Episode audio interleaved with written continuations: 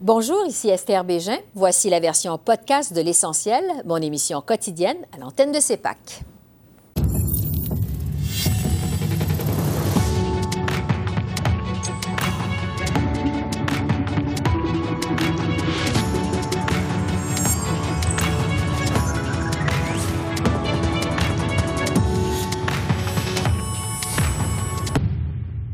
Bonsoir, Mesdames et Messieurs. Bienvenue à cette édition de L'Essentiel. Catherine Lafrance avec vous en remplacement d'Esther Bégin. Le chef conservateur Pierre Poilièvre a déposé cette semaine un nombre impressionnant d'amendements en Chambre. Pourquoi? Pour paralyser les comités parlementaires et la Chambre des communes si le gouvernement n'offre pas de nouveaux allègements sur la tarification du carbone. M. Poilièvre menace en fait de gâcher les vacances de Noël de beaucoup de monde. Et j'ai un message pour Justin Trudeau et le Bloc. Vous avez causé une énorme misère, beaucoup de stress et angoisse pour les Canadiens. Donc, les bloquistes et les libéraux, ils vont avoir un peu de stress aussi. Parce que j'annonce aujourd'hui qu'on demande, on exige du gouvernement d'enlever les taxes carbone pour les fermiers, des Premières Nations et des familles. Ou on va mettre des milliers d'amendements dans les comités et à la Chambre des communes, des votes qui vont continuer 24 heures. On va jamais arrêter. Pour les libéraux, c'est rien d'autre que de l'intimidation et c'est irresponsable.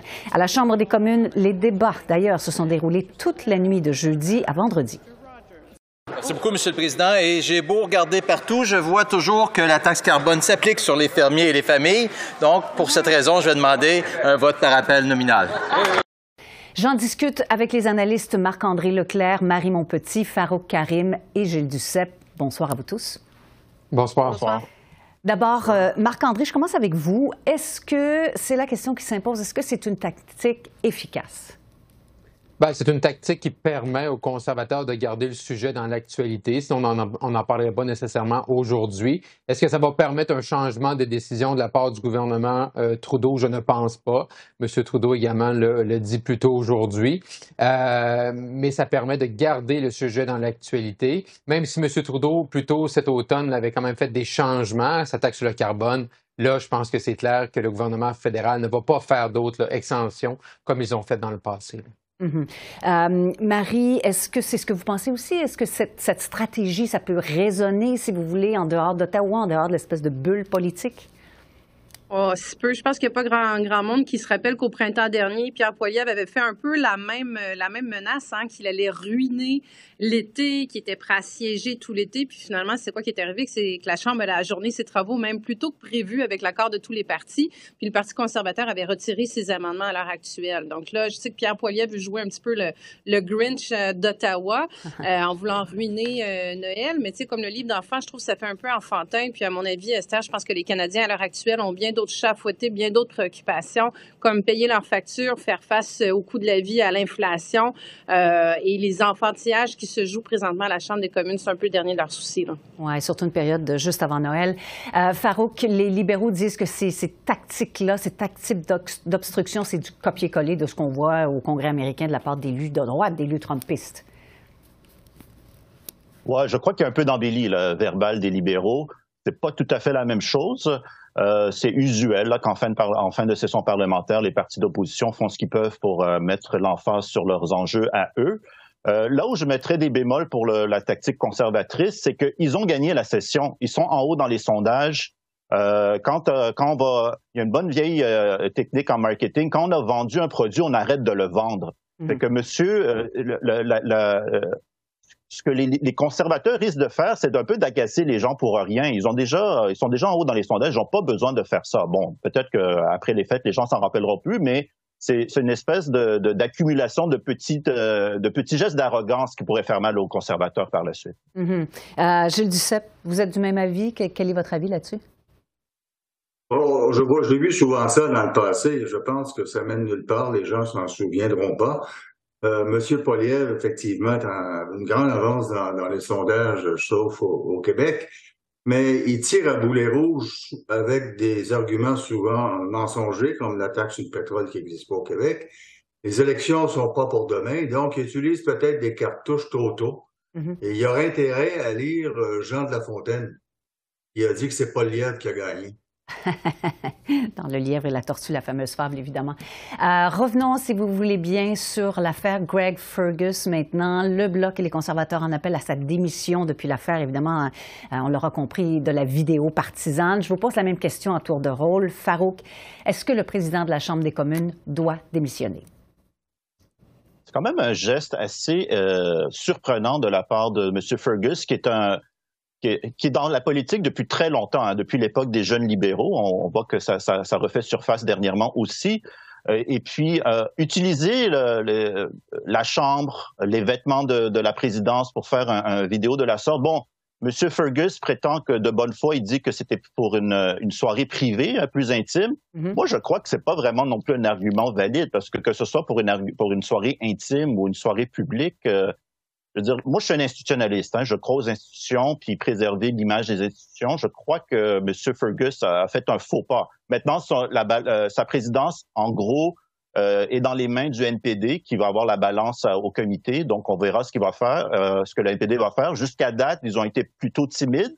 Quoique M. Julian, Peter Julian, le député hier, je l'ai entendu dire euh, est un peu plus, euh, comment dire, euh, critique de M. Fergus. Fait qu'on verra la semaine prochaine, une fois que M. Fergus va passer en comité, qu'est-ce qui en, qu'est-ce qui en viendra. Mm-hmm. Marc-André, est-ce que vous pensez la même chose? Est-ce que toute l'affaire nuit à l'institution? Ah oui, totalement. Il faut croire que c'est difficile d'être président de la Chambre des communes en 2023. On s'appelle ce qui est arrivé plus tôt cet automne avec Anthony Rota. Euh, et là, maintenant, c'est M. Fergus. M. Fergus, hein, qui même avant d'être élu président, avait été blâmé par le commissaire, euh, le commissaire Dion, par rapport à sa lettre qu'il a envoyée pour, euh, au CRTC pour promouvoir, aider une chaîne télévisuelle.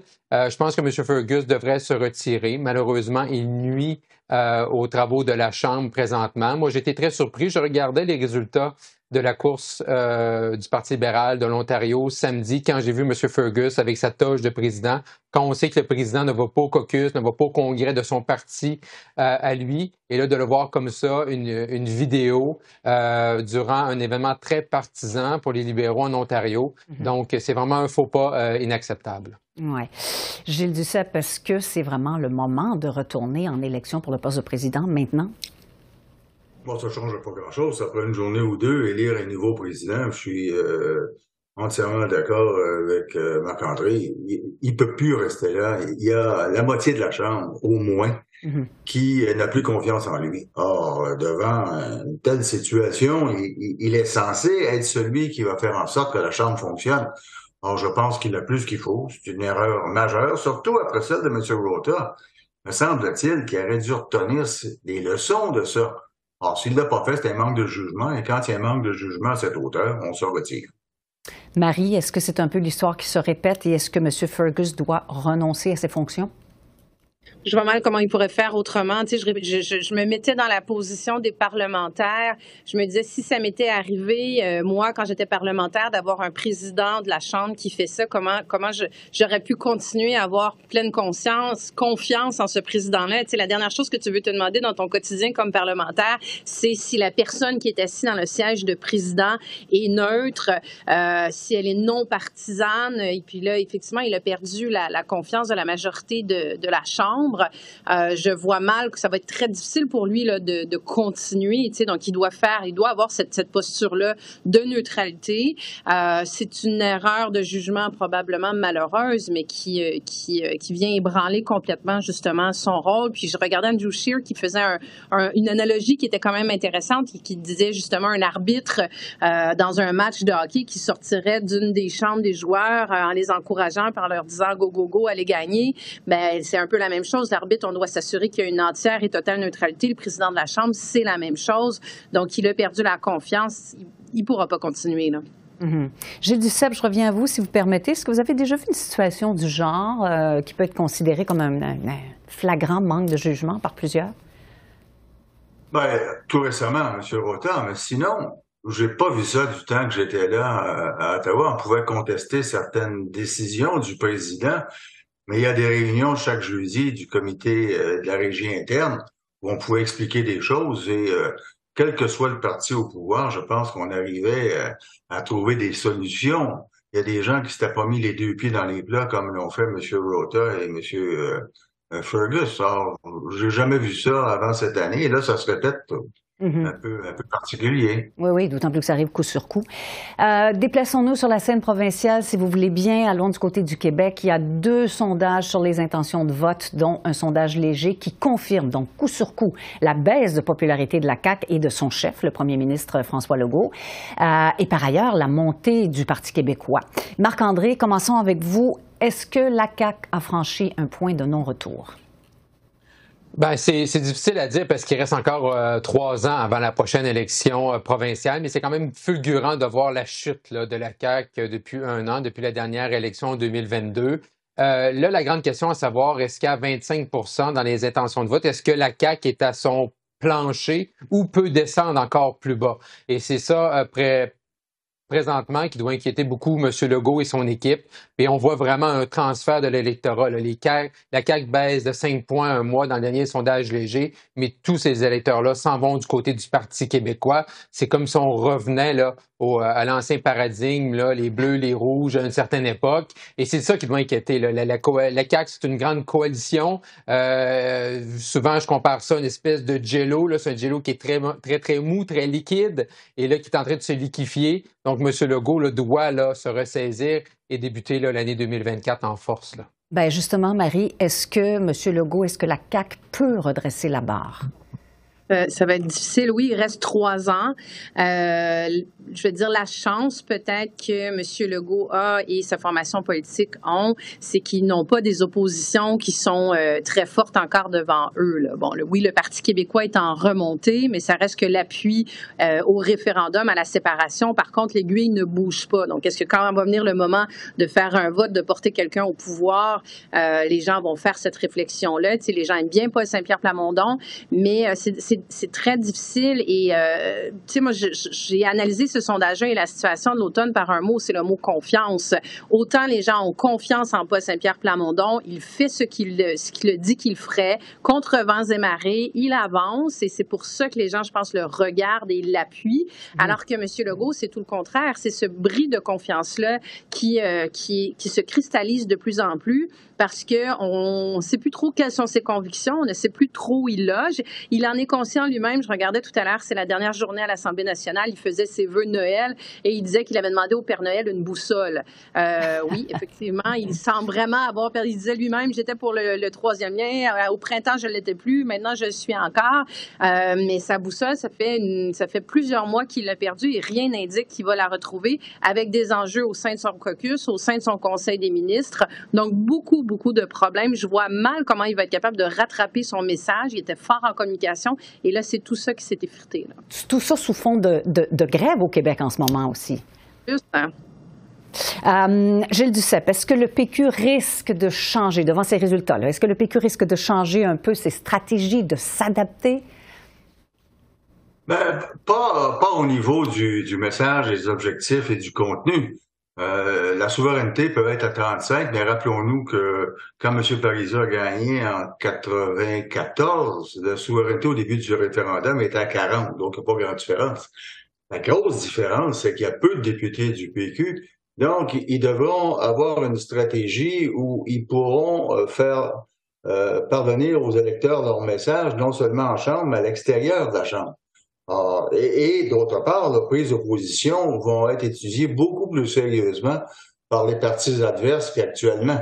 Donc, ils, ils devront être très bien préparés et développer une stratégie qui n'est pas uniquement par les déclarations en chambre, mais dans l'ensemble de la société par d'autres moyens, euh, les télécommunications, on va s'en dire. Mais est-ce que le parti a ce qu'il faut en ce moment pour euh, espérer prendre le pouvoir éventuellement?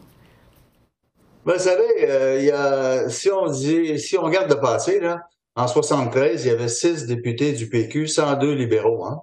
Mm. Et pourtant, trois ans après, c'est le PQ qui, qui prend le pouvoir.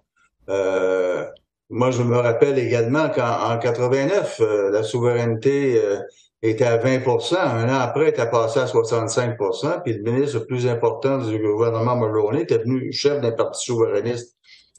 Ah, donc, les occasions se présentent. Il n'y a rien de surprenant encore, est-il, qu'il faille être organisé et pour bien les saisir. Et ça, je pense que, que le PQ, c'est son grand défi. Bien s'organiser, avoir une équipe solide, non seulement en Chambre, mais trouver des candidats, des candidates le plus rapidement possible pour que ces gens s'organisent localement. Alors là est le défi. Euh, Farouk, comment vous voyez la suite des choses? Est-ce que vous pensez que le PQ a ce qu'il faut pour euh, relever ce défi-là s'il doit se présenter à lui? Oui, il y a beaucoup d'efforts de reconstruction à faire avec le PQ, mais remarquez qu'avec des sondages de la sorte, ça aide à, organiser. Hein. Quand ça va bien, ça organise bien, comme, disait, euh, Feu Jean Lapierre. Moi, ce que je vois aussi, c'est que dans trois, c'est dans trois ans, hein, fait que M. Legault ou le Parti québécois ou les autres partis ont le temps de, se retrousser les manches et de, de regagner l'opinion publique. D'ici là, il va y avoir une élection majeure présidentielle qui pourra changer l'histoire du monde, on va voir. Et il va y avoir une autre élection fédérale entre-temps en ce moment, c'est les conservateurs qui mènent, qui, soi-disant, sont plus sympathiques aux provinces et aux compétences, qui pourraient changer peut-être l'histoire au Québec. Donc, il y a beaucoup, beaucoup d'eau qui va couler euh, sous les ponts euh, d'ici la prochaine élection provinciale. Dernière question, on a un peu de temps et j'improvise. Quels seraient vos souhaits à euh, certains politiciens, des chefs de parti peut-être, pour les fêtes qui s'en viennent? Commençons par vous, Marie, tiens. Oh, ben peut-être euh, pour le Parti libéral du Québec déjà de se trouver un chef. Ça a l'air d'être ça le, grand défi pour euh, sortir de, la cave. François Legault, je pense qu'effectivement, il l'a demandé lui-même au Père Noël. Je lui souhaite qu'il se fasse apporter, je nous souhaite collectivement aussi qu'il se fasse apporter euh, une boussole. Je pense que ce serait mes deux souhaits pour commencer, Esther. Marc-André, quels seraient vos souhaits des fêtes? Ah, clairement, je vais réenchérir sur ce que Marie vient de dire. Il faut vraiment que M. Legault se trouve une boussole, retrouve son pif. Euh, c'est pour le bien, je pense, de l'ensemble des Québécois, des Québécoises présentement, qu'on réussisse là, un souhait. Euh, comme parent qui est affecté par la grève là, des enseignants enseignants de la FAE, qu'on trouve une façon de régler avec le secteur public rapidement pour que nos jeunes puissent retourner à l'école, du moins euh, en janvier. Farouk, qui vous vos vœux des fêtes pour euh, les euh, dirigeants à Québec ou à Ottawa? Monsieur Trudeau, peut-être? Ouais, moi, j'avais pensé à une Coupe Stanley, mais je crois pas que ça va être cette année. Mais pour Monsieur, euh, pour Monsieur, pour Montréal, évidemment, pour pour Monsieur Trudeau, ben pour Monsieur Trudeau et pour Monsieur Legault, ils ont quelque chose en commun. L'usure du pouvoir, c'est vraiment réel. Et on dirait que le post-pandémie, c'est pas seulement ici au Canada, mais aussi ailleurs dans les démocraties occidentales. On dirait que les gouvernements ont perdu un peu, euh, pour reprendre le mot du jour, leur boussole. Euh, et, et, donc, ça prendrait un peu plus de vision, où c'est autant chez euh, au fédéral qu'à Québec. Qu'est-ce que vous voulez faire avec le pouvoir et où c'est que vous en allez? Parce que jusqu'à maintenant, on a l'impression que c'est un peu confus et à Ottawa et à Québec. Gilles Duceppe, vous avez le mot de la fin. Qu'est-ce qu'on peut souhaiter à nos dirigeants, dirigeantes?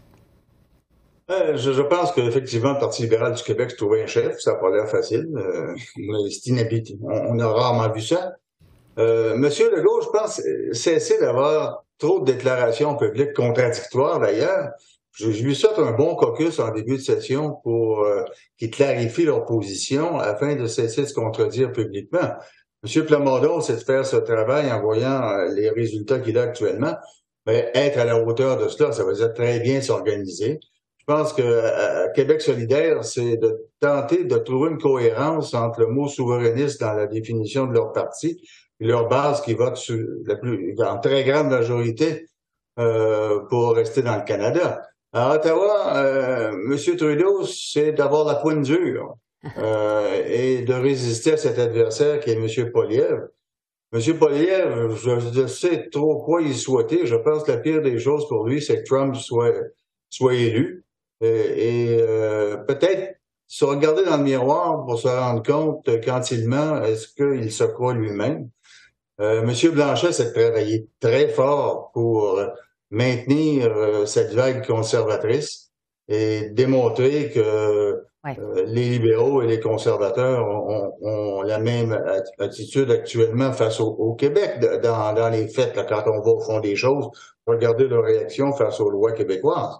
Oui, Tant pour doit... PD, c'est, je disais en anglais, euh, we have sing running in Canada, but another song in Quebec. Donc, euh, être cohérent. On pourrait discuter de ces questions encore bien longtemps, mais c'est tout le temps qu'on a. Merci à vous quatre de vos commentaires toujours aussi éclairants. Merci, au revoir. Au revoir. au revoir. L'ingérence présumée du bureau du premier ministre dans le choix du monument commémoratif national de la mission du Canada en Afghanistan est critiquée par l'opposition. Le ministère des Anciens combattants a choisi un concept différent de celui du jury du concours lancé en 2019. Il a plutôt retenu le choix d'un sondage réalisé parmi les vétérans. Le Bloc québécois a fait adopter à majorité une motion cette semaine pour que le gouvernement revienne sur cette décision. On sait maintenant que c'est le premier ministre qui s'est ingéré dans le concours d'art public pour le monument de la mission en Afghanistan. On sait que c'est le premier ministre qui a manœuvré pour renverser la décision du jury et faire perdre l'équipe d'Aou, l'équipe du Québec. Incroyable. Hier, la Chambre des communes a parlé. À l'initiative du Bloc québécois, la Chambre a dénoncé la volte-face du gouvernement et son non-respect de ses propres règles. Est-ce que le premier ministre va entendre la colère de la Chambre et renverser sa décision d'écarter l'équipe gagnante, celle du Québec? L'honorable ministre des Anciens combattants.